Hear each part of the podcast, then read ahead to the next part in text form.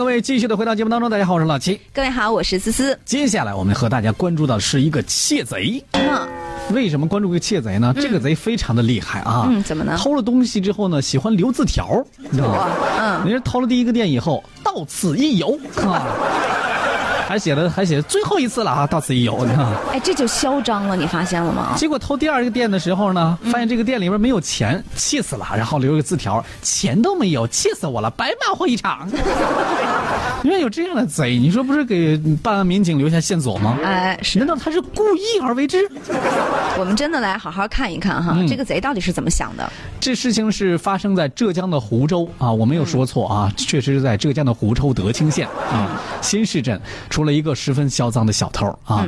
这个小偷呢，这个偷了东西又喜欢留字条。这天呢，派出所民警接到一个报警，你们过来吧，嗯，我这儿店被偷了你说一般报警的时候。就是生气是吧？对啊但这个店主内心是又生气又搞笑。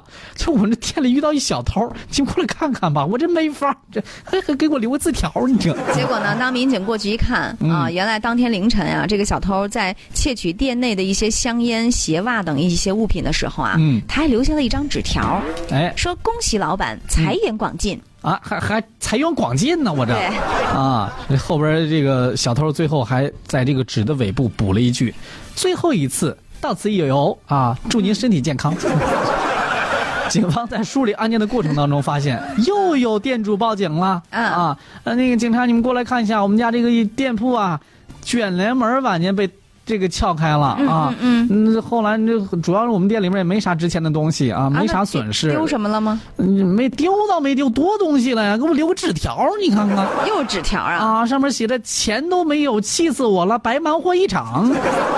后来这个警方呀，就对比了一下这个纸条的字迹，嗯发现与孙先生当时那个案件呢是一个人所为。呃，后来又通过啊串并周边地区的一些案件，然后警方查证，这名嫌疑人呢涉案已经多达十余起了，而且他的涉案金额还挺高，都到六万元了。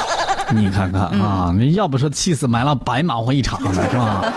那结合这个各个案件的线索呢，警方最终锁定了犯罪嫌疑人，并且在这个浙江金华地区呢将这个小偷抓获了啊！